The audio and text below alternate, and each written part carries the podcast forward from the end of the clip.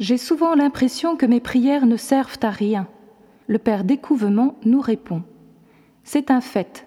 Beaucoup de nos prières de demande ne sont pas exaucées, même celles qui nous paraissent les plus légitimes et que nous adressons au Seigneur avec la confiance de l'enfant et la persévérance de l'importun qui tambourine à la porte de son voisin pour en obtenir de quoi sustenter un ami de passage les saints eux-mêmes n'ont pas été exaucés dans toutes leurs demandes. Sainte Thérèse de l'Enfant Jésus est morte avant d'avoir vu la conversion de personnes pour lesquelles elle avait prié avec la confiance qu'on lui connaît.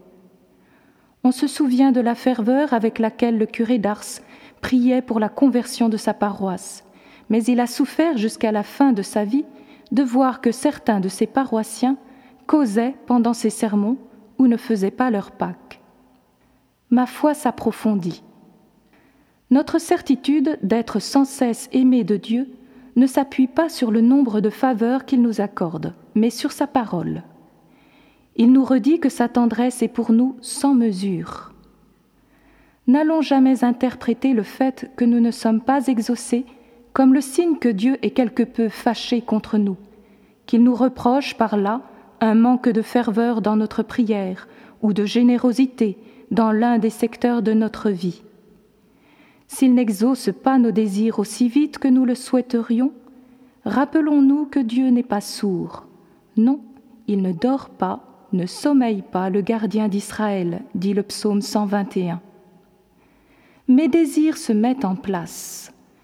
Si Dieu aime nous voir lui exposer avec confiance nos besoins les plus légitimes, il veut aussi que nous remettions nos désirs dans le bon ordre, celui du Notre Père.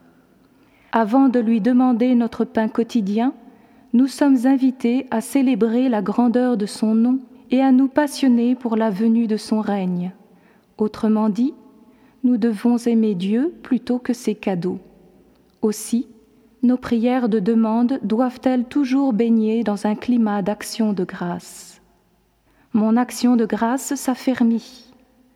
Ce que nous avons déjà reçu de Dieu, son amour infini, tous les bienfaits dont il nous a comblés depuis des années, est infiniment plus important que ce que nous lui demandons. Cela ne signifie pas que la prière de demande soit moins belle, moins pure, moins agréable à Dieu que la prière d'action de grâce. Dieu est ravi de voir que nous croyons à sa toute-puissance et à son amour infini. Ne soyons pas étonnés que le cri précède souvent dans notre cœur l'attitude d'abandon ou le chant d'action de grâce. L'essentiel, c'est qu'à un moment ou à un autre, nous laissions l'Esprit Saint remettre dans le bon ordre nos intentions de prière, l'ordre du Notre Père. Mon espérance se creuse.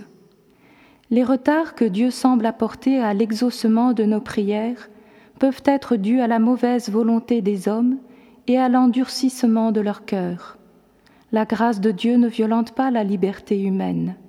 Nous pouvons profiter de ces retards pour approfondir notre confiance, ou plutôt, c'est Dieu lui-même qui veut, à cette occasion, faire grandir notre espérance. Aucune de nos prières n'est perdue. Tout contact sincère avec Dieu porte du fruit dans notre vie et dans le monde. Chaque fois que nous nous rapprochons de Dieu, c'est le monde entier qui s'unit davantage à lui. Lorsque nous vivons notre prière comme une ouverture du cœur au torrent de l'Esprit Saint, nous avons le droit de penser que nous permettons à Dieu de répandre davantage sa grâce en d'autres cœurs. Si vous voulez en savoir plus sur la prière, vous pourrez lire l'ouvrage du Père Découvement, Guide des chemins de la prière, aux éditions du Cerf 2004.